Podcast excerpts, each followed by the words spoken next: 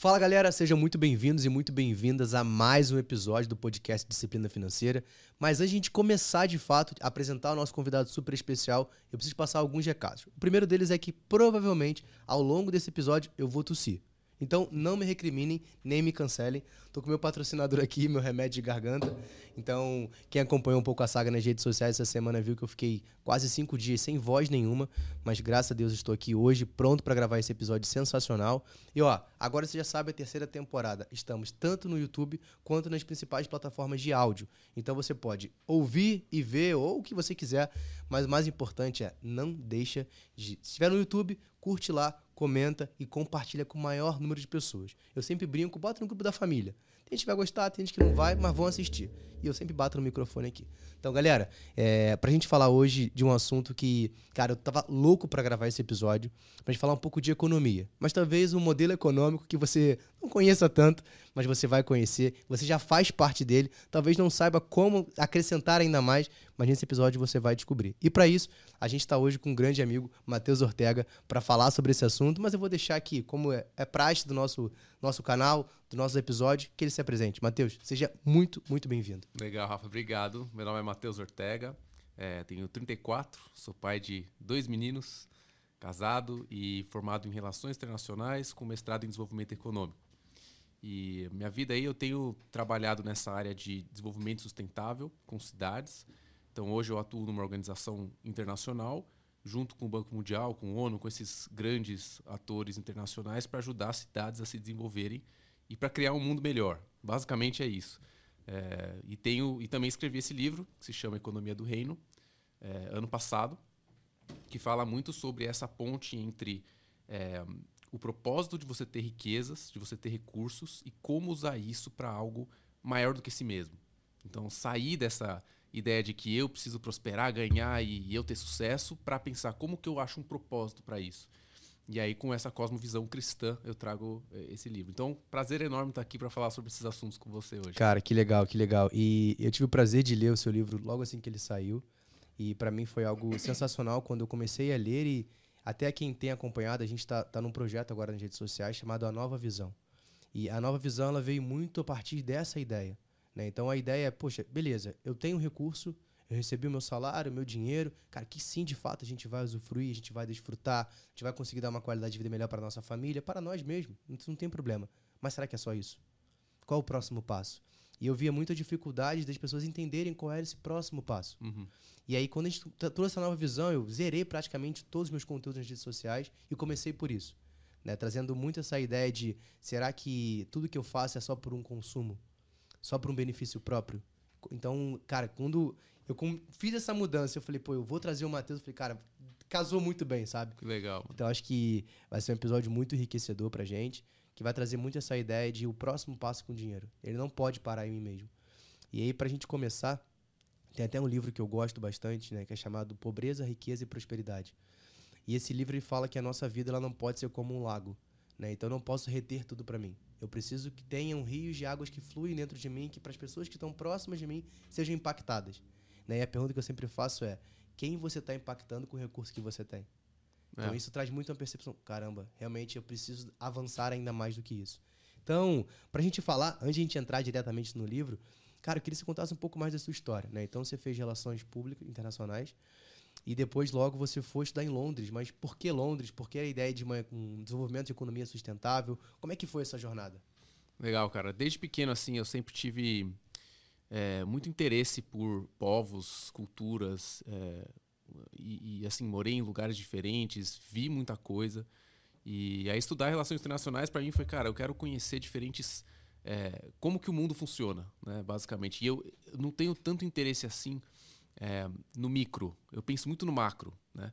Então, assim, é, como que funciona a política externa, como que funciona a economia internacional, como que é essa dinâmica né, de abundância, de escassez, de troca, de, de, é, de comércio internacional. Então, eu fui estudar isso.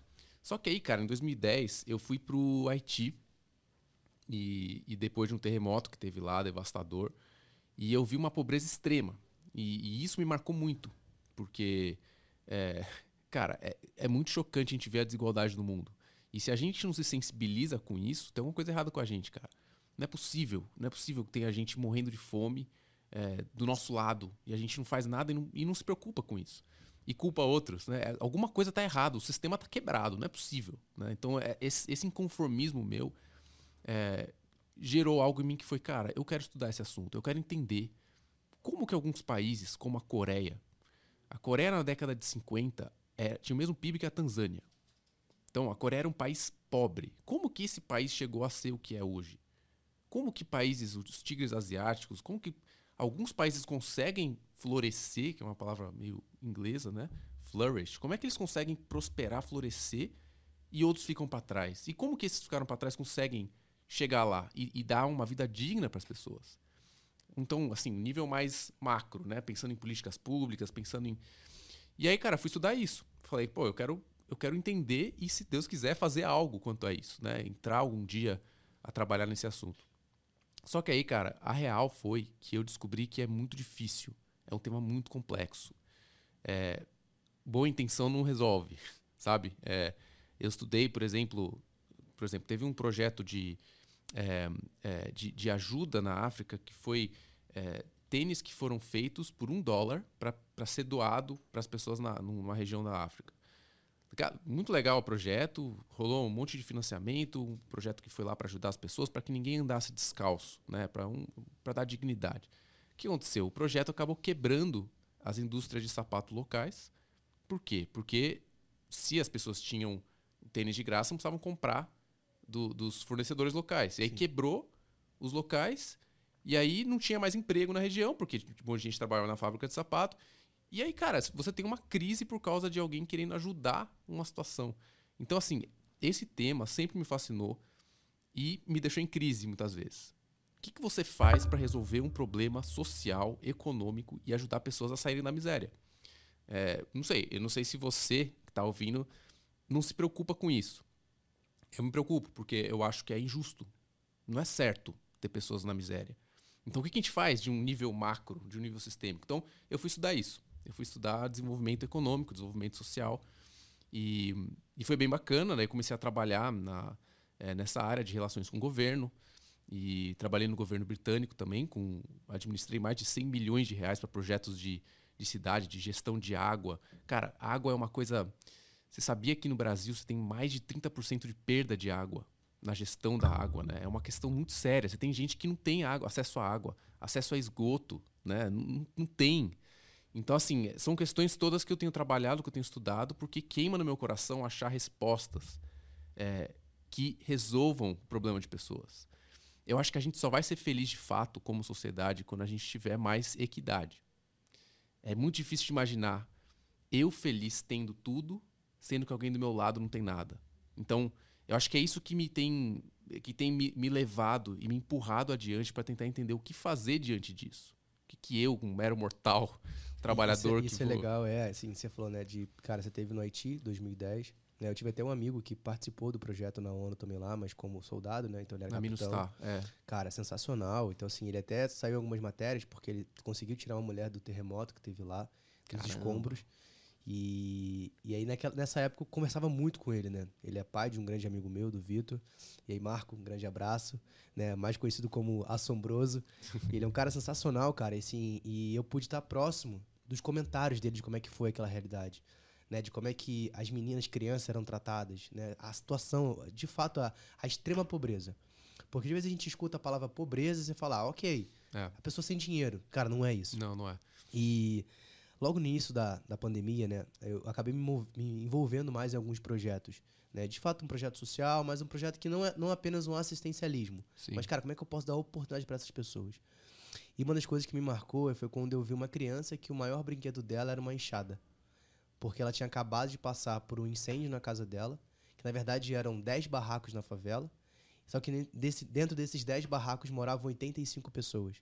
Sendo que dessas 85, 50 eram crianças menores de 10 anos. Então, assim, isso foi uma coisa que me chamou, me chocou muito. É. E eu guardei essa imagem, sabe? Tanto na minha memória quanto em, em foto. Falei, cara, eu preciso lembrar disso aqui. Porque, e, e o mais louco é que a criança estava feliz. Hum. Porque ela não estava entendendo nada. Ela disse, cara, o que eu tenho é uma enxada, então eu vou me divertir com ela. Sim, sim. Eu falo, beleza, mas eu preciso criar algum mecanismo, de alguma forma, de falar assim, beleza, hoje é a sua realidade. Mas o que eu tenho, o recurso que me foi dado, cara, não pode ser só para mim. É. Eu tenho que, de alguma forma, criar um mecanismo para ajudar essa criança. E, e, é isso, isso muda a nossa perspectiva sobre o que é riqueza e o que é pobreza. Né? O que é riqueza? Riqueza não é você ter dinheiro. Riqueza é você gerar valor. Você gerar possibilidades, né? Você, por exemplo, se você é um dono de uma empresa, você consegue gerar empregos. E isso tira pessoas de, de do desemprego. Então você está gerando um valor na sociedade, né? E o que é pobreza? Pobreza não é falta de dinheiro. Pobreza é falta de capacidades. É falta de oportunidades.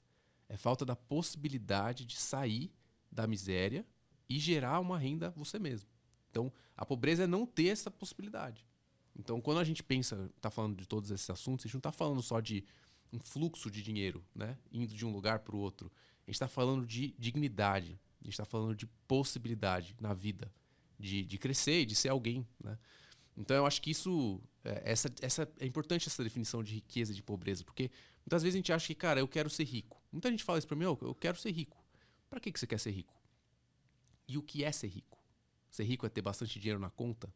Porque se for isso, é, eu acho que é muito limitada a visão. Eu acho que o ser rico é você ter a capacidade de ajudar muita gente, gerar muito valor e ter muito impacto naquilo que você faz. Né? É, e, e, a partir do momento que você tem essa capacidade, né, que você, cara, você entende o que você quer. Mas às vezes eu converso com o pessoal e falo, pô, Rafa, eu quero chegar no meu primeiro milhão, eu quero. Cara, legal. Uhum. Vai, mas por quê? É, e, e, o porquê é o que te sustenta quando você chega lá. Exato, porque não, né? não adianta. Quantas pessoas você vê que chegam, a, alcançam uma quantidade, uma liberdade financeira, se a gente pode dizer, né? Então a gente pega aí de. Vamos pegar, cara, um caso muito clássico, né? Você pega os ganhadores do Big Brother, por exemplo. Cara, Sim. menos de 10% conseguiram manter a sua capacidade de gestão. Sim. Por quê? Porque eles não sabem o que fazer. Porque não existe um propósito pré-determinado para aquilo. É. Né? E uma das definições da palavra propósito é prótese, uma das raízes dela. E prótese é algo que te apoia, é algo que te suporta que te dá um suporte para aquilo que você vai fazer. Então, se você não tem essa clareza, cara, que de fato, por que ter dinheiro? É. E, né? Então, essa definição de riqueza para mim é o que faz muito sentido. É, e, e, assim, cara, é, ter, ter riqueza no mundo de hoje é ter poder. Você tem. Eu, eu quero usar essa palavra poder é. Riqueza é ter poder de fazer coisas. Então eu posso tirar umas férias, eu posso comprar uma casa, eu posso, né, esse poder de fazer e de poder é, sair ali do teu limite e fazer outras coisas. Investir, Sim. criar um projeto, enfim. Só que eu quero trazer, chamar a atenção aqui de um é, para um outro poder. Quando você tem é, princípios dentro de você, por exemplo, a generosidade, é, por exemplo, a prudência, o bom senso, o equilíbrio, a mordomia de você saber como lidar com o recurso, isso é um poder muito maior do que o dinheiro. Porque quem tem o dinheiro pode acabar falindo, pode acabar jogando pro ar e queimando o dinheiro. Fazer o... ter o dinheiro não quer dizer nada. Mas se você tem os princípios, os valores para usar esse dinheiro de forma sábia, de forma inteligente e de forma generosa, porque eu acho que aí é o propósito, isso sim é poder. Isso sim é poder de verdade. Então eu estou falando aqui porque a gente tem uma. Acho que até um preconceito. um preconceito assim de. É, pessoas que talvez não estejam tão bem. Não, não, é um unicórnio, sabe? Não é uma empresa que bombou. Mas isso não é o que te define. O que te define Sim. é o que você faz com aquilo que você tem na sua mão. E você, com o que tem na sua mão, pode ser um cara que vai impactar toda um, uma galera, toda uma sociedade, todo um grupo de pessoas. Só que com a nossa visão triunfalista, a gente quer só ser o, o topo, chegar no topo. Mas eu, eu, eu tenho essa, essa visão mudou completamente para mim, cara. Poder não é o, a quantidade. Poder é o que eu tenho dentro de mim, a qualidade que eu tenho. Porque isso é o que vai reverberar, né? Sim, e, é, é, pegando essa definição sua de poder, não é a centralização do poder. Né? É você ter a capacidade, com aquela influência que você tem, de você influenciar as pessoas. É. Né? E aí, só que a questão do influenciar é com o quê? Como? Por isso a importância de você ter muito claro de quais são os seus princípios, de qual é o seu propósito, por que você está é. fazendo aquilo. E aí, em paralelo, e eu quero citar, cara, um livro que me impactou muito, que eu li um mês antes do seu, que foi o livro Pacto de Sustentação. Cara, um livro sensacional. E ele trouxe muito mais essa definição de economia. Né? A palavra economia é derivada de duas palavras. Eu até anotei aqui para não me enrolar nessa definição, porque para mim foi uma coisa que, cara. Gestão da casa. Exato, cara. E assim, exatamente. Que você separa, né, no grego oikos, e que é a casa, e nomen, gerenciar, que vem de nomos, que é lei. Então a gente pode definir que é a administração de uma casa por meio de uma lei. Então isso é uma coisa que me fez muito sentido, porque dentro do Pacto de Sustentação, cara, tem um capítulo que fala muito que, da economia de Deus, por exemplo. Como é que é essa economia de Deus? Da onde que ela surgiu? Se você pegar, tudo foi criado para servir, para trabalhar em cooperação. E aonde foi que a gente falhou com isso? Né? Então você pega, cara, o sol ele foi capaz de trazer a luz para que ele possa iluminar a lua. A lua à noite vai trazer aquela claridade, vai trazer o orvalho para que plante possa fazer florescer a semente. Aquela semente vira um fruto, alimento, então é vida gerando vida. Sim. E quando eu li o Vida Gerando Vida, eu falei assim, cara, o que que meu dinheiro está gerando? O meu dinheiro gera vida ou gera morte? Porque se ele para em mim, ele morreu. Agora, se eu dou um próximo passo, o meu recurso tem capacidade de gerar vida, de gerar oportunidade. É animal isso. E isso é uma coisa que eu fiquei assim, cara, o que que meu dinheiro está fazendo? Porque ele pode ter um caminho de vida para outras pessoas ou ele pode morrer em mim mesmo. É. E aí que eu falo, cara, o quão, quão, por quanto tempo eu fui egoísta? É. Então acho que isso eu falei, cara, eu não posso mais viver sem que as pessoas entendam isso, sabe? É animal isso, cara. E a gente vê esse modelo da natureza, né? A natureza é muito generosa. Ela, ela dá de graça, Sim. né? Ela dá o fruto de graça. Ela dá energia de graça.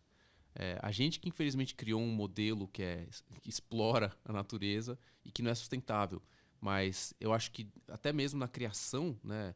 É, eu sou cristão, eu acredito que Deus criou o mundo e ele criou o mundo para a gente desfrutar, para a gente aproveitar de tudo que existe no mundo, de todas as árvores, de todos os frutos, de todo esse ecossistema que existe. Mas a gente, cara, a gente zoou o lugar aqui. Tá? A gente explora, né, ao invés de, de, de achar uma sinergia, uma colaboração com a natureza e com o uso dos recursos. Então, mas eu acho que esse é um modelo muito legal que mostra pra gente, cara, que é, tudo tem um fim. Sim. É um ciclo. É, infelizmente, a gente criou essa ideia de que nós somos o fim. É isso é o individualismo. Né? É esse conceito que surge do iluminismo, que é o humanismo, o homem no centro de tudo. E hoje a gente é humanista sem perceber. A gente só é porque a gente vive no Brasil, no século XXI, somos humanistas, porque a gente coloca o homem muito no centro de tudo. Mas eu acho que é, eu estou trazendo aqui uma visão diferente, cara. A visão que eu acredito que é: o homem não é o centro de tudo. O homem não é o fim de tudo. E se o homem não é o fim, ele tem que encontrar o propósito pelo qual ele está aqui no planeta. Porque se ele for o fim, o egoísmo dele vai tomar conta. E aí eu vou viver para mim. Se eu viver para mim, cara, eu vou fazer coisa ruim para os outros. Eu só vou pensar em eu crescer e não o outro. E aí gera mais desigualdade, gera mais problema na Terra. Então eu acho que, é, cara, a gente precisa ter uma mudança de mentalidade. Quando a gente começar a entender que nós somos parte de um todo, isso muda o nosso conceito. Você falou de um livro, vou falar de um também. É um livro que eu estou lendo agora que chama Economia Donut donut de, de rosquinha. É. É, cara, é um livro sensacional, porque ele muda todo o conceito de economia. Ele fala: economia não é você ter um PIB e crescer. Economia é você conseguir é, é trazer um bem para todos. E a, e a ideia do, do, donut é assim: que a parte de dentro do donut é. Existem limites mínimos que todo ser humano precisa: comida, moradia. Então você precisa alcançar esse, esse limite mínimo para todos. Só que também existe um limite máximo, que é você não pode explorar a natureza, você não pode passar do limite da, do desenvolvimento para questão de destruição, questão de guerra, questão de explorar a natureza. Então, é, é, um, é um desenvolvimento limitado a esse, esse lugar perfeito do donut, né? Então é uma nova forma de enxergar o mundo, não mais com eu ganhar lucros infinitos, é, mas uma forma de, cara, todos podem ter e todos podem prosperar, mas juntos e sem passar, sem ninguém atropelar o limite para passar por cima do outro, né? Então eu acho que é uma visão muito legal assim, cara, de, de pensar no todo, que eu não sou o centro do universo, sabe? Isso muda muito, né? Quando você tira você do centro de todas as coisas, você fala, beleza, tá, e cara, como que eu posso cooperar com aquele ecossistema em volta? É. é. Né? E uma vez eu, eu ouvi uma, uma pergunta, cara, de uma pessoa muito próxima, que falou assim: beleza, Rafael, quais são as pessoas que você tem impactado com o seu dinheiro? Pois é. Cara, eu, eu olhei aquilo ali, falei assim, eu, eu fui naquela. Quando eu recebi essa pergunta alguns anos atrás, eu. Ok, eu entendi. É. Sabe? Então é lógico, cara. A gente tenta. Pô, eu tô aqui gravando um podcast, a pessoa que está me assistindo, ela vai ser impactada com aquela mensagem. Então toda a estrutura que a gente monta de trazer um convidado, de preparar esse ambiente, é para que, poxa, com aquilo que eu recebi de graça. Dá de graça. Eu vou dar de graça. Ah, mas de graça. Sim, eu, lógico, eu tive que trabalhar, tive que me aperfeiçoar, tive que estudar, mas aquilo que eu recebi eu tenho que entregar. Eu não posso reter aquilo em mim. Então acho que isso traz muito. E pegando já esse gancho, Matheus, é. Cara, da onde que veio a ideia de, pô, vou escrever um livro? Porque assim, são coisas meio muito louco, né? É, eu sou um cara que eu gosto, gosto de trocar essa ideia, tomar um café, sentar aqui, bater um papo no podcast, mas que eu nunca conseguiria parar para escrever um livro. Né? Quero, tem um sonho, né? Que você fala, tem que plantar árvore, escrever um livro, tem que construir uma família. Mas eu acho que é, você já, já, é casado, tem dois filhos, provavelmente já plantou uma árvore e agora escreveu um livro. Tá tranquilo. Mas como é que surgiu essa ideia? Tipo, cara, vou, tenho que escrever.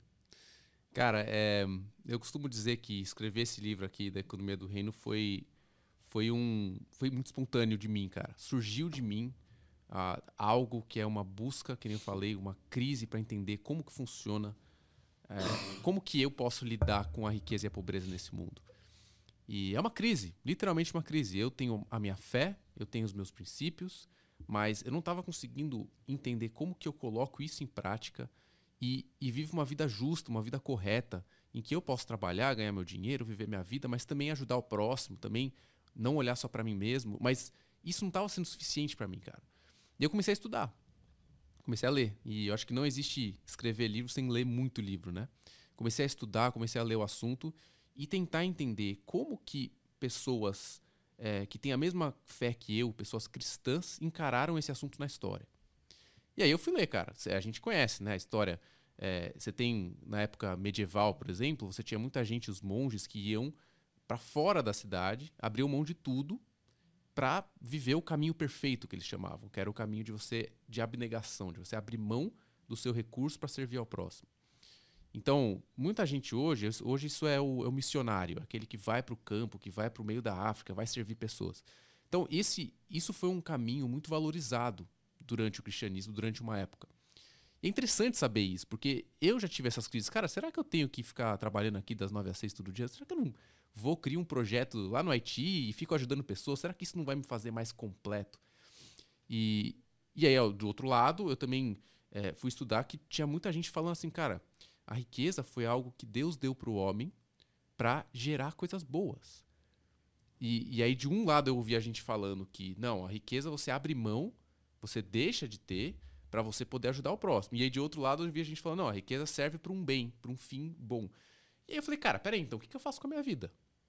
Eu vou trabalhar das 9 às 6 todo dia, 9 às 9, e vou tentar ter dinheiro para ajudar pessoas, para eu suprir minha, minhas necessidades? Ou eu vou abrir mão de tudo, eu vou fazer algum projeto, vou ser um doidão aí por aí, viajando o mundo, fazendo projetos, sem me preocupar com dinheiro. Então, cara, diante dessa crise, eu falei, cara, eu, eu quero entender, eu quero desvendar esse mistério. Eu preciso entender o que, que eu faço com a minha vida e preciso entender aonde que, onde que eu me encaixo diante disso. E aí surgiu é, a escrita desse livro. Cara, escrevi ele em seis anos. Então eu digo que foi meu doutorado, porque levou muito tempo. Mas eu fiquei muito feliz porque eu consegui encontrar essas respostas que eu estava procurando. Então por isso que eu estou aqui também hoje falando que eu quero compartilhar o que eu aprendi com, com o suor dos estudos, mas assim, em poucas palavras eu consigo explicar como que um cristão, como que alguém que tem essa visão de cristianismo e de princípios pode viver diante da riqueza e da pobreza nesse mundo. Isso é legal, cara, porque assim, a gente pode abranger isso para qualquer pessoa que está ouvindo a gente. Né? Da pessoa, cara, como é que eu posso lidar com o meu dinheiro?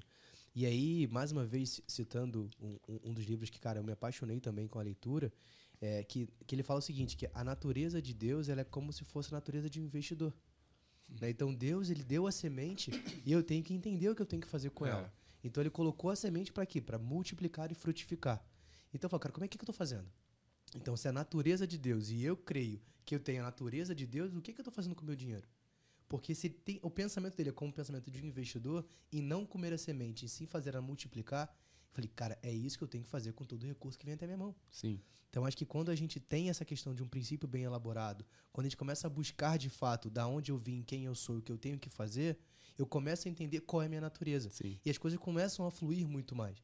Então acho que esse é um ponto que a gente que eu precisei mesmo buscar que eu tenho buscado, tenho me aperfeiçoado, tenho estudado, porque não tem como você fazer sem estudo, é. mas entender que se a natureza, se a minha natureza é a natureza, natureza de Deus e de Deus é a natureza de investidor, eu falei, tô no lugar certo. Tô no caminho Muito certo. Legal, então, cara. acho que isso, isso é super importante. E aí, falando um pouco mais, Matheus, é, o nome, Economia do Reino, o que, uhum. que isso significa para você? É, porque você fala que o livro trata Sim. muito a questão da pobreza e a riqueza, e a gente tem a base essa economia. Conta pra galera que tá ouvindo a gente. Legal. É, eu costumo dizer que economia como você já definiu, não é sobre finanças apenas, né? É sobre a dinâmica entre abundância e escassez. Então, como que funciona essa dinâmica? Onde tem falta e onde tem sobra? E como que você lida com isso? Né? Então, isso é economia, num conceito mais amplo. É, e do reino, é, eu acredito que, que essa expressão não significa apenas igreja. Não significa o que é feito dentro de uma igreja, como que você, o pastor, usa o dízimo para ajudar pessoas na igreja e na rua. Não, não é isso. Do reino significa como que alguém que tem uma visão e, e os princípios cristãos dialoga com a sociedade. Então, como que eu, com aquilo que eu creio, então eu creio, o que, que eu creio? Eu creio que Jesus é o Salvador. E se ele é o Salvador, ele veio para redimir todas as coisas. Então, ele não vem só para eu ir para o céu e para eu ser aquele cara que fica falando de cristianismo. Ele veio para que eu possa ter uma nova visão de mundo e possa encontrar o meu propósito dentro de cada área, dentro da área da economia, da engenharia, da arquitetura. Cada área vai ter o seu espaço para a gente fazer algo de diferente nesse mundo e melhorar e, e trazer justiça e trazer coisas boas para o mundo. Então, é, como que eu, dentro dessa minha área, posso dialogar com a sociedade? É isso que eu estou fazendo todo dia. Todo dia eu vou lá, tenho as reuniões com o ONU da Vida, com os bancos, com as organizações, e eu estou lá como alguém que representa esse reino. Por quê? Porque eu acredito nos valores desse reino. Então, eu, sou, eu, eu me sinto como um embaixador. Né? É, um embaixador é aquele que ele, ele divulga, ele, ele promove os interesses do país dele, apesar de ele estar tá aqui. Então, eu tô aqui nesse mundo, mas eu não sou desse mundo. Eu, eu creio que os, aquilo que eu tenho dentro de mim vem de algo que é eterno, que é um reino eterno. E esse reino, ele defende, por exemplo, a equidade. Eu não uso a palavra igualdade, porque eu acho que aqui nessa terra a gente nunca vai ser igual. Cada um tem é, dons diferentes, tem qualidades diferentes, a gente vai produzir coisas diferentes. Mas a equidade é todos serem vistos da, da mesma forma, todos, todos serem tratados com dignidade. Então, esses são os valores que eu carrego nesse mundo. Então, isso significa o do reino. Como que a gente lida com a dinâmica da escassez, e da abundância, tendo esses princípios, esses valores que são além desse mundo. Então eu costumo definir economia do reino como é, como usar recursos terrenos para produzir frutos eternos. Sensacional. Sair da, só do fruto terreno, né? mas pensar como que eu uso aquilo que eu tenho aqui na Terra para gerar algo que não, não tem fim, que vai ser uma marca na vida de pessoas. Por exemplo, cara, imagina você investir é, na, na, em pagar a faculdade de, de alguém que é um órfão, de alguém que não tem pai, de alguém que não tem condição. Você vai lá e paga a faculdade da pessoa. Isso é um investimento eterno. Porque você não está só dando uma faculdade para uma pessoa, você está gerando possibilidades para alguém e transformando a vida daquela pessoa que vai ser eternamente grata por aquilo. Né? É, um, a gente estava falando no início, né? Um dos projetos que a gente acabou se envolvendo, né? A gente tem um projeto hoje chamado Casa de Paternidade, que eu acabei me, envolvendo muito mais no início da pandemia. E um dos projetos braços que a gente tem é um projeto na Guiné Equatorial, aonde, mas cara, assim, a gente investe um valor por cada criança, por cada jovem ali, para que eles tenham acesso à escola e alimentação. Porque o único, é. o único tempo que o único lugar que eles têm para se alimentar é na escola. Então a gente une as duas bases para que eles possam, cara, ter uma educação digna para que eles possam ter oportunidade e também se alimentar. É animal. E, e esses dias é, passou pra gente um vídeo como é que funcionava e, era, a gente tava vendo lá uma festa de casamento. Cara, uma coisa que me chamou muito a atenção, que eu fiquei louco. Porque quando você vai no casamento, as pessoas botam lá a lista de casamento, né? Você que já foi casar, tá, tá para casar, eu que já casei, o Matheus também, a gente bota a nossa lista lá, né? Uma viagem, uma televisão. Cara, assim, importante que você tenha isso, porque a sua realidade é diferente. Mas o maior presente que eles ganhavam lá era uma bacia de arroz. Caramba. Isso é uma coisa, assim, e você vê a felicidade de receber uma bacia de arroz. E eu falei, cara, eu tô dando a oportunidade dessa pessoa ter isso. É. Porque eu entendi que não pode parar em mim. Sim. Sabe? Então, Sim. quando você começa a ter essa percepção, como você falou, eu tô é, plantando frutos aqui na terra, mas que vai ter uma reverberação eterna. É. Cara, se você dá a oportunidade de uma criança estudar, de ir para uma faculdade, que falou a questão de um órfão, cara, de uma viúva que está necessitada, que não tem um recurso. Então, esses que eu chamo de atos de justiça, uhum. é para mim coisa que me chama muita atenção. Não é sobre um assistencialismo. Sim. É sobre eu tirar a pessoa de um lugar apertado. Né? Uma prática que a gente fala, né? Uma prática de misericórdia, eu tô tirando a pessoa de um lugar apertado e dando para ela uma oportunidade. É. é meio que sai da escuridão e vem para a luz. E eu tô só transicionando. Eu estou te dando a oportunidade para que isso aconteça. E, isso não se limita a uma visão cristã, né? Você vê hoje a filantropia por que, que esses grandes bilionários estão fazendo o que estão fazendo? Por que, que eles. Hoje existe aquele pledge, né? É um compromisso é, para doar mais da metade da sua riqueza. Por que, que as pessoas estão assinando isso e estão se dispondo a isso? Cara, porque a vida sem propósito não faz sentido. Então, se você tá, tá ouvindo aí, você quer ter o seu primeiro milhão, você quer prosperar, cara, legal, bora trabalhar, vamos lá, eu também tô trabalhando de dia, às vezes de noite, bora, vamos fazer acontecer, vamos gerar valor, vamos gerar coisas boas, mas eu acho que, beleza, você chega lá, e aí, o que, que você faz, né? Ah, vou ter minha primeira casa, segunda casa, terceira casa, vai indo, e aí perde o sentido. Quando você chegar ao, ao nível de um cara que nem o Bill Gates, cara, o que, que ele vai fazer com tudo, todo esse império que ele criou? Aí entra essa necessidade de, cara, eu, eu quero mudar esse mundo, então. Fazer esse lugar um lugar melhor, criar alguma coisa, um valor que vai ser um valor além de mim mesmo, né? Então, e aí, cara, eu acho que dentro do, dessa ideia do livro, o que eu trago é que nem todos têm o mesmo caminho. E essa foi a descoberta que eu tive enquanto eu estudava. É, por muitas vezes eu achei que é, todo mundo meio que tinha o mesmo propósito, assim, sabe? Então, ah, todo mundo, no meu caso, eu pensava que era todo mundo tem que mudar o mundo, te transformar. Mas nem todos vão ter essa pegada. Algumas pessoas vão gerar a renda justamente para transformar aquela pessoa gerando a riqueza.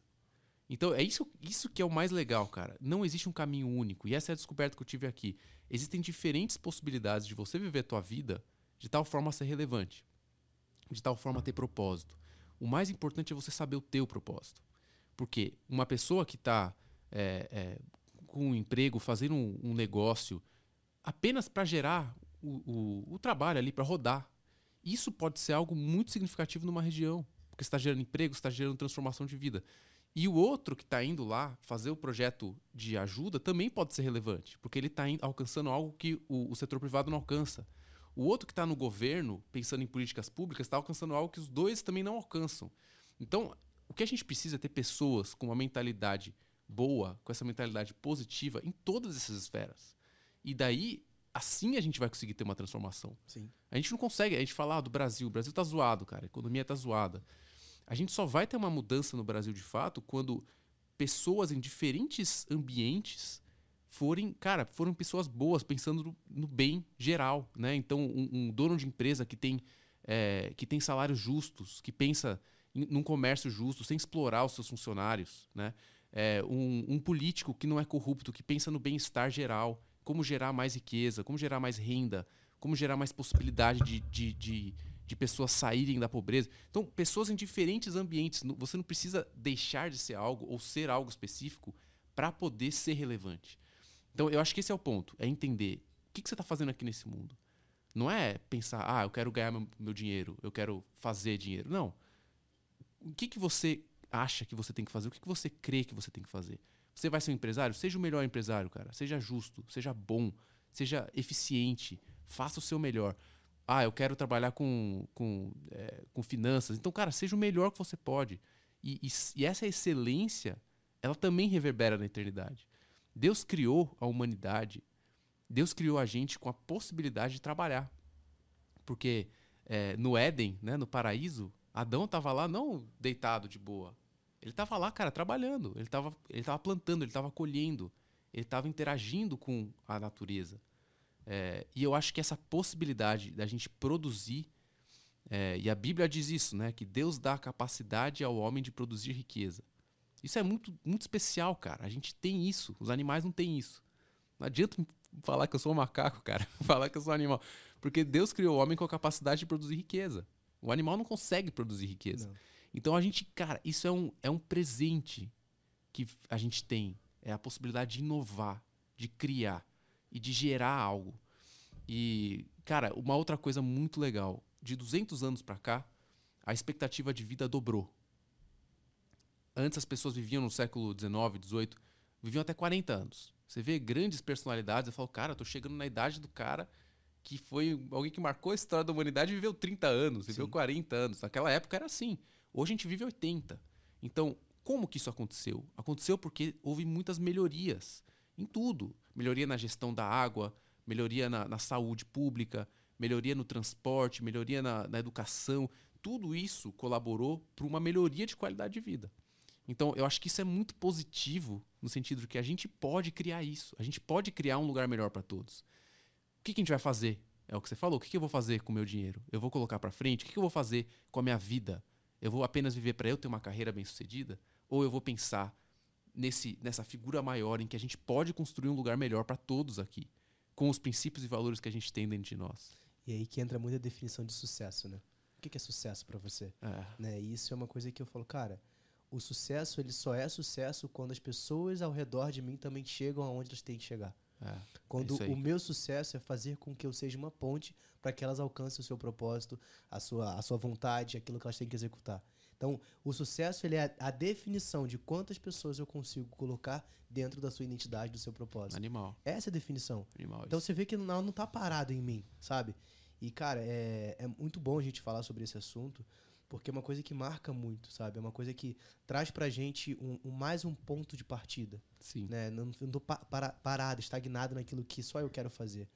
É, você cita dentro do seu livro quatro perfis, né? E eu vi até você falando uma vez, se não me engano, de uma parábola. Você falou por meio de uma parábola sobre esses quatro perfis. Sim. Cara, se você puder compartilhar com a gente, eu acho que traz um conhecimento, assim, uma praticidade, né? Quem gosta de parábola, eu adoro a parábola, é super legal. Mas essa traz uma ideia de você conseguir falar sobre esses quatro perfis. Legal. E você que está ouvindo a gente, preste atenção, porque você vai entender aonde você se encaixa. E depois você que está no YouTube, não esquece, lógico, de curtir esse vídeo, de comentar. E se você entendeu qual é o seu perfil, comenta aqui. Eu já sei o meu, mas eu quero que você fale primeiro. Legal, cara. A parábola da fortuna inesperada. Faz de conta que tem um casal de. Vamos, vamos supor uma ideia de um casal de velhinhos, senhores. é, já viveram toda a sua vida, tem três filhos e estão vivendo de aposentadoria, tem uma vida normal, é, não falta, mas também não tem muito. E eles, é, a, a, a senhora que trabalhava na casa de uma pessoa muito rica, acaba herdando toda a fortuna daquela mulher que, que falece. Então, assim, uma fortuna inesperada entra na vida daquele casal. Muito dinheiro entrou. O que, que eles fazem com isso? Eles, cara, eles pensam: nossa, o que, que a gente vai fazer com tanto dinheiro? Primeiro pensamento é: será que a gente vai usar tudo para nós? A gente vai melhorar nossa qualidade de vida? O que, que a gente vai fazer? Então, eles pegam uma parte daquele dinheiro e eles falam assim: bom, vamos usar uma parte disso para a gente se sustentar. A gente pagar nosso plano médico, a gente não passar perrengue. Beleza. Mas eles pegaram uma pequena parte. Eles não, eles não usaram daque- daquela fortuna para se enriquecer.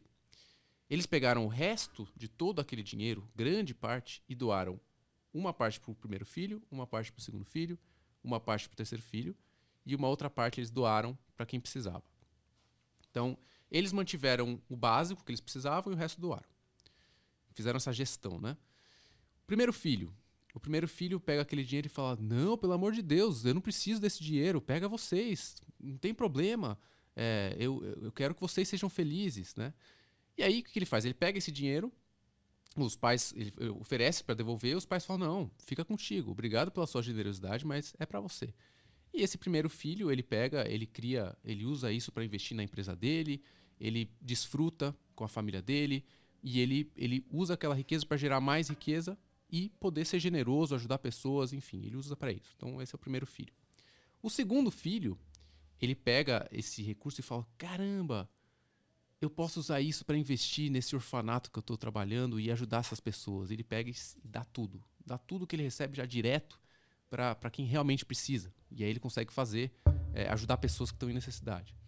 E o terceiro filho fala: não, peraí, eu não vou nem pegar para mim e eu nem vou doar tudo. Eu vou fazer um, um projeto de transformação. Vamos criar aqui uma escola, vamos criar aqui um, um projeto no meio da favela e a gente vai trazer é, uma transformação para essas pessoas e gerar uma educação de qualidade e tal. Ele vai criar uma escola no meio da favela, faz um projeto de transformação. E aí o- os pais olham para isso e falam: poxa, que legal, cara. A gente não, não pôde fazer tudo o que eles fizeram. Um investir numa empresa, gerar renda, o outro fazer um orfanato e, e ajudar tantas pessoas, e outro criar um projeto de transformação de justiça.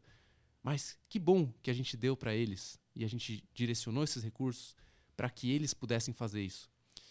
E essa é a parábola. O que, que isso significa? Significa que os- o casal, é, eles estavam fazendo a gestão. Eles fizeram uma gestão dos recursos. Eles distribuíram de tal forma que foi eficiente, se for pensar. Porque gerou um benefício muito maior que se eles tivessem feito tudo eles mesmos. Sim. O primeiro filho, ele é quem eu chamo de doador, que é um coração generoso. Ele não se importa em, em assim, ele se dependesse dele, ele, do, ele da, daria mais. Mas já que veio para ele, então vamos gerar mais e vamos doar mais. Essa pessoa que tem um coração muito generoso e disposto a criar mais para poder ajudar mais. Só que ele vive em meio à riqueza. Ele pode viver em meio à riqueza. Isso não é um problema para ele. Esse é o doador. Mas ele usa a riqueza para um propósito. Né? O segundo filho é, é, é o que eu chamo de abnegado. Porque ele, ele abre mão de tudo, cara. Ele não está preocupado em ter para ele. Ele está preocupado em cuidar de quem realmente precisa. Então ele, ele recebe e ele já, cara, eu vou ajudar. E o terceiro filho é o que eu chamo de transformador. Porque ele não está pensando em gerar mais e ele não está pensando em abrir mão, mas ele está pensando em transformar a sociedade, em mudar as regras do jogo. E os pais são quem eu chamo de moderados. Então você tem quatro perfis. O moderado é aquele que faz a gestão e administra.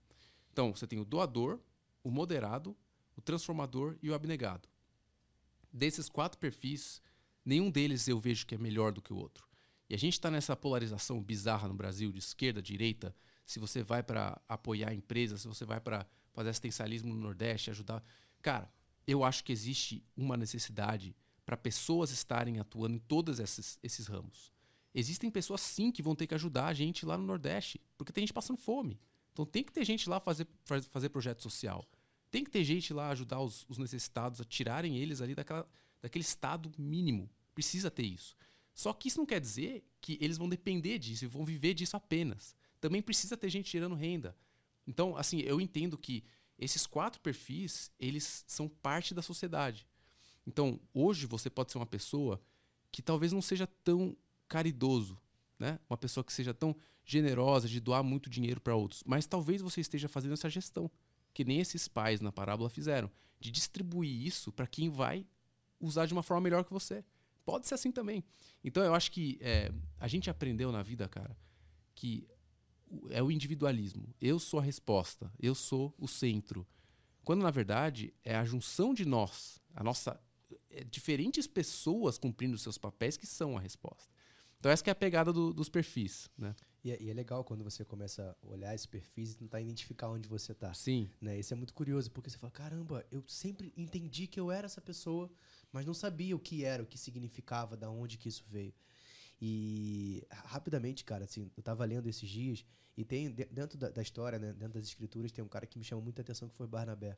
Então, para mim, eu falo que ele foi o primeiro investidor em startup. Né? Legal. Eu sempre brinco com isso, porque, cara, é o cara que falou assim: ó, eu tenho uma grana aqui, a gente depende ainda do Império Romano, pô, os, os impostos estão muito altos, deixa eu criar um ecossistema aqui. Então ele é um cara que ele sabia que ele não tinha a mesma habilidade que um padeiro, que um sapateiro. Que falou, então, mas eu tenho uma grana aqui. É. Então, cara, ao invés de eu só dar para essa pessoa, eu vou falar assim, pô, você cria aqui um, uma padaria. Você cria uma empresa de sapato. Você cria uma é empresa é visão, de lã. Né, cara? Ele começou a ter uma visão de, de ele criou diferentes startups que colaboraram para que um ecossistema funcionasse melhor. Então é a mesma história do, do, dos idosos, né? Dos ve casais é. velhinhos. Eles sabiam que eles não tinham aquela capacidade. Pela idade, pela estrutura, pelo, talvez pelo conhecimento. Você, ah, então calma aí, então deixa eu investir em pessoas é. que eu confio e que eu sei que vão fazer daquele meu dinheiro um ambiente muito melhor. Multiplicação, né? Você... Cara, isso é louco. Mas isso é ver além de si mesmo. Porque claro, a primeira claro. reação é, cara, vou usar esse dinheiro para mim. Sim. Vou fazer, eu vou fazer o projeto, né? Mas eles não eram transformador. O, o filho que, que fez o projeto das escolas tal. Aquele cara, ele era um gênio para fazer aquilo. O outro era um gênio para gerar riqueza. O outro era um gênio para abrir mão de tudo, ajudar um orfanato. E, eles tendo essa visão, eles conseguem então investir. E, e, assim, cara, eu acho que um ponto importante a falar é que é, é, é definir a premissa. A premissa do que eu creio do cristianismo. Acumular sem compartilhar é incompatível com o cristianismo. Acumular sem compartilhar Cara, não tem como você juntar essas duas coisas e falar você é um cristão, se você acumula e não compartilha. E não gera, que nem está falando, não transborda. Então esse é o ponto de partida. Sendo esse o ponto de partida, existem diferentes formas que você pode fazer esse compartilhar. Né? Então esse, esse é o ponto. Mas essa premissa é importante, cara. Porque se você trava nessa premissa, todo o resto que a gente está falando não faz sentido. Você vai falar, ah, mas eu, eu quero acumular porque eu quero, deixa eu. Então, beleza, se é isso que você quer, tudo bem. Não tem muito como ir adiante. Mas também você não vai gerar valor. Sim, exato. E, e até uma coisa que você, até uma definição que você colocou no seu próprio livro, uma citação, que eu achei muito legal. Porque às vezes as pessoas olham para isso e falam assim, cara, então assim, eu não posso ter muito dinheiro. Como é que isso vai criar? Aí a definição, eu até escrevi, porque a memória não é muito boa. Nenhum homem precisa se sentir envergonhado da sua abundância diante da pobreza do outro. É. A essência da economia do reino, ou economia de Deus, não é todos terem a mesma quantidade material, mas todos terem igual dignidade. Cara, eu achei isso muito sensacional. Porque às vezes você tem. Essa, quando a gente começa a falar, não, então eu não posso ter. eu não, cara, não é isso.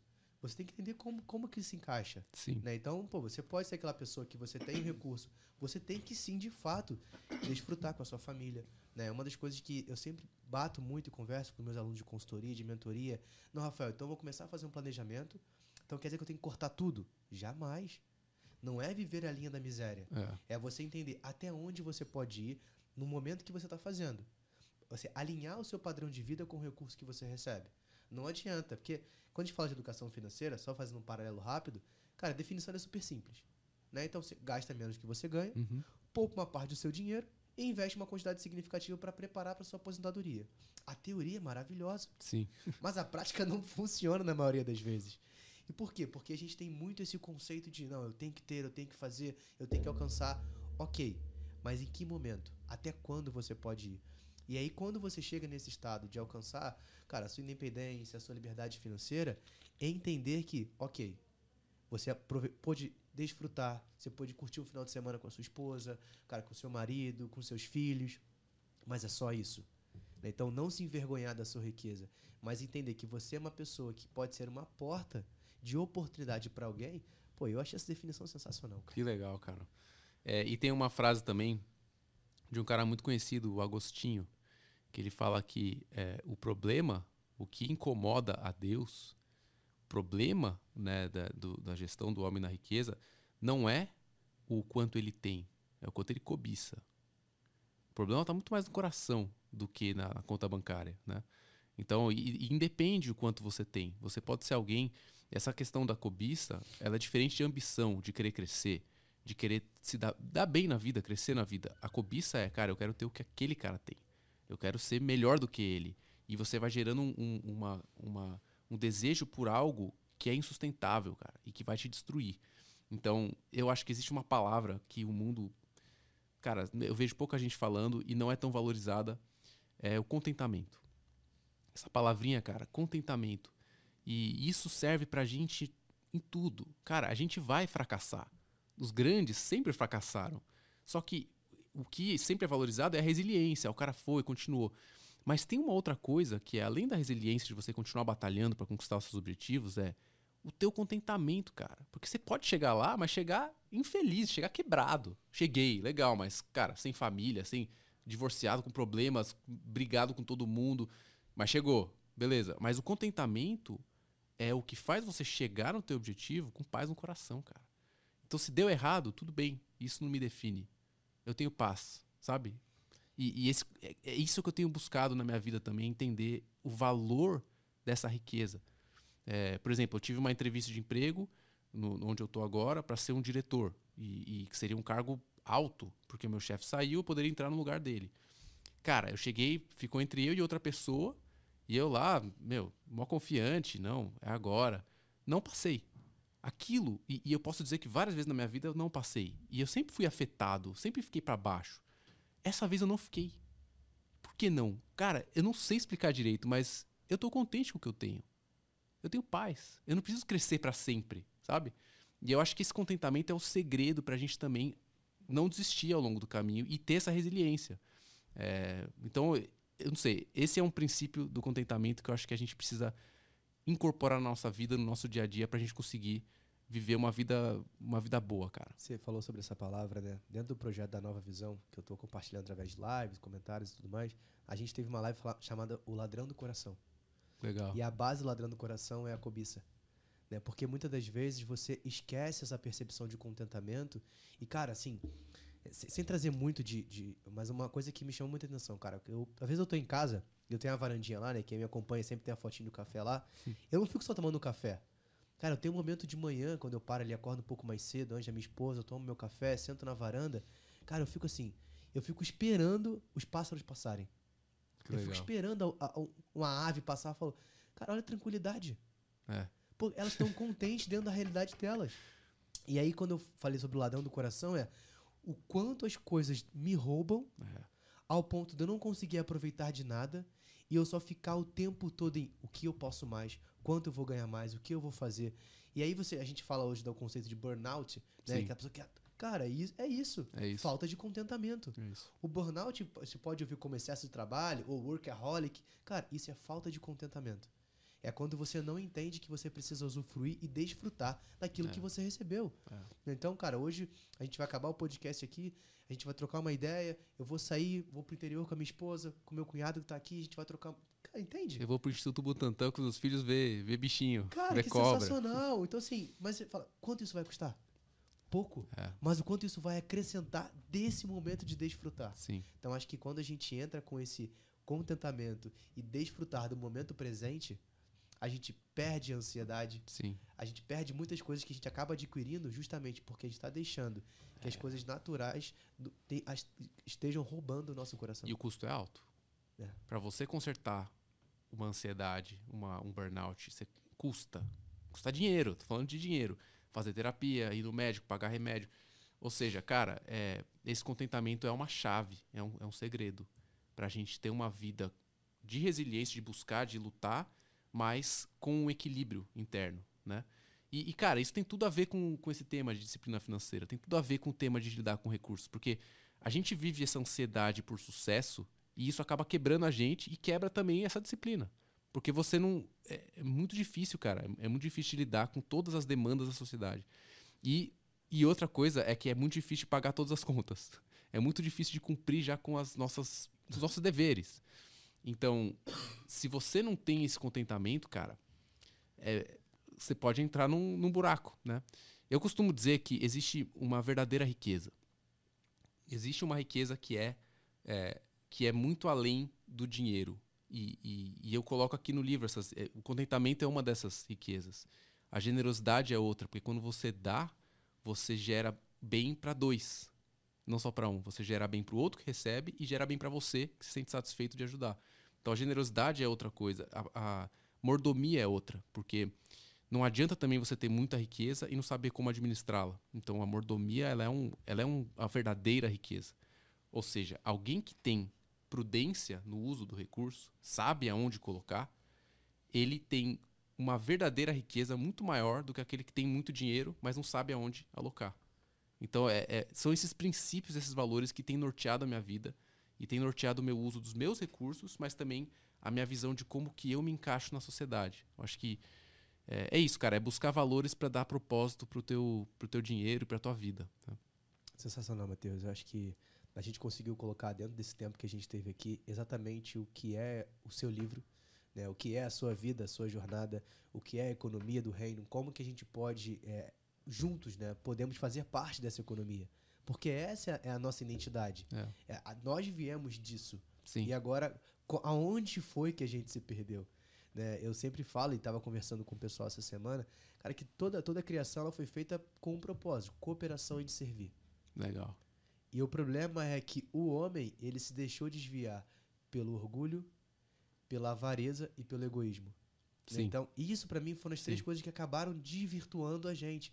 E quando a gente para pra falar sobre isso aqui é, cara, existe uma possibilidade de você fazer o caminho de volta e falar assim, eu quero fazer parte dessa economia. Uhum. E essa economia, como você mesmo já citou, não está relacionada a estar dentro de quatro paredes numa igreja. Está relacionada a como que eu posso servir com o meu recurso para acabar com a pobreza, para ajudar, como eu posso definir isso, como eu posso fazer parte desse ecossistema. E os perfis trazem essa clareza. Animal. Então, assim, cara, assim, antes de mais nada, cara, muito, muito obrigado. Né? A gente estava comentando antes que foi difícil a gente conseguir essa agenda, mas eu acho que é super importante a gente conseguir trazer esse tema. Né? A gente parar um pouco de falar sobre, é, como eu falei no início, né? é um conceito que talvez você nunca tenha visto de economia. Mas uma coisa eu posso ter certeza, depois que você vê esse conceito, você nunca mais vai conseguir deixar de pensar nele É. né? Porque eu falo que uma vez visto, não pode mais ser desvisto. Por mais que no português não tenha essa palavra, mas é real. É. Cara, quando você é impactado por, por essa economia, quando você é pac- impactado por tudo aquilo que Deus já fez por você, fala, não é possível. Eu não posso mais viver os meus dias sem devolver aquilo que foi dado de graça. Sim. Então, acho que essa é a mensagem que acho que a gente pode deixar aqui. E como é muito de praxe do, do nosso, do nosso episódio, eu sempre gosto de deixar uma indicação de um livro. né? Fique à vontade para indicar o seu próprio livro, por favor, faça isso. A gente vai deixar depois também o link para quem quiser comprar o livro também, quiser seguir o Matheus nas redes sociais e tudo mais, cara, fica à vontade. Mas queria que você deixasse uma mensagem. Né? Então, cara, pode ser uma frase que você gosta, um tema, fique à vontade e em seguida indicar um livro, o livro, beleza? Legal. Cara, muito legal, muito inspirador ouvir você falando sobre essas ideias, porque é, eu acredito que todo ser humano tem um propósito aqui na Terra. Cada um de nós tem. E não teria sentido a gente ser tão diferente se, se fosse para todo mundo fazer a mesma coisa e ser igual.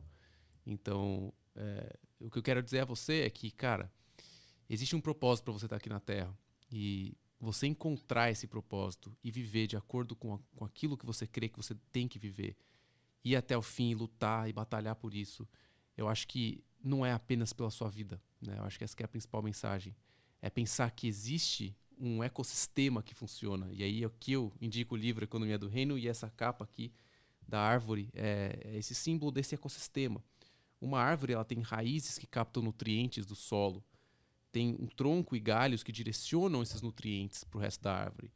Tem folhas que transformam o gás carbônico em oxigênio. E tem frutos que saciam a fome de quem está na outra ponta. Então, você tem raízes, tronco, folhas e frutos. E nenhum deles subsiste sem o outro. Você não tem frutos sem raiz. Você não tem folha sem galho. E da mesma forma é o que eu acredito ser a economia do reino. É, você tem pessoas que são doadores, que vão ajudar de forma invisível muitas vezes. Né? Vão estar tá doando, vão estar tá captando recursos como as, as raízes e levando para extremidades de projetos e de ideias. Você tem pessoas que são como troncos e galhos, que são aqueles que administram os recursos e, e, e direcionam eles e sustentam é, é, esse todo dessa economia do reino. Você tem pessoas que são como as folhas, que estão preocupadas na transformação da realidade. Então são quem eu chamo de transformadores. E tem pessoas como os frutos, que vão saciar a fome do faminto lá na ponta. Vão estar tá lá dando uma comida para quem está precisando. Então eu acredito que cada um tem um lugar e todos precisam um do outro. Quando a gente entender o nosso lugar dentro dessa economia do reino, cada um cumprindo o seu papel, seja ele de você ser um investidor, seja ele de você gerar renda você mesmo, você ir fazer um projeto transformador no meio de um lugar necessitado, seja qual for o seu papel. Mas quando a gente entender o nosso lugar, quando a gente entender que a gente faz parte de um todo, eu creio que a gente vai poder viver essa economia aqui na Terra e viver um mundo melhor. Sensacional, cara. É, eu gosto muito desse tema. Assim, muito obrigado de verdade mais uma vez por estar aqui. É, então, a gente vai deixar. Aí, você que está assistindo a gente, que está ouvindo nas plataformas de áudio, não deixe de compartilhar. Eu vou deixar o link aqui das redes sociais do Matheus. Como é que Show. o pessoal te acha, Matheus, hoje? Cara, é, eu, eu tenho um Instagram, o Economia do Reino. É lá que eu converso com as pessoas. Eu até tenho o meu pessoal, mas o meu pessoal é para postar foto de bebê e não, é diferente. Mas o, o economia do reino é ali que eu, que eu converso com as pessoas, troco ideias sobre esse assunto. Cara, tem muito pano para manga, dá para falar de muita coisa aqui. Então vai ser um prazer poder falar com você e, e, e, com todo mundo aí que quiser trocar ideia. Ótimo, legal. A gente vai deixar o link também, caso você queira já aproveitar e comprar o livro também. A gente deixa aqui na descrição desse, desse podcast, tanto no, no Spotify, Deezer, o que for, onde você estiver ouvindo, e também no YouTube, beleza? Então, galera, muito obrigado pela sua participação. Não deixa mais uma vez já, curte aí, se inscreve no canal caso não seja inscrito, ativa esse sininho aí que todo mundo manda falar para vocês ativarem, para receber notificação. Em breve a gente vai estar tá aqui para com mais um episódio. E se você, ó, um, um desafio para você. Você que está nos assistindo, comenta aqui quem você quer que eu traga no podcast e já marco a arroba dessa pessoa. Isso vai ser muito importante para a gente fazer esse movimento e trazer sempre conteúdo que é interessante para vocês. Beleza? Um grande abraço e até a próxima. Vamos juntos. Valeu!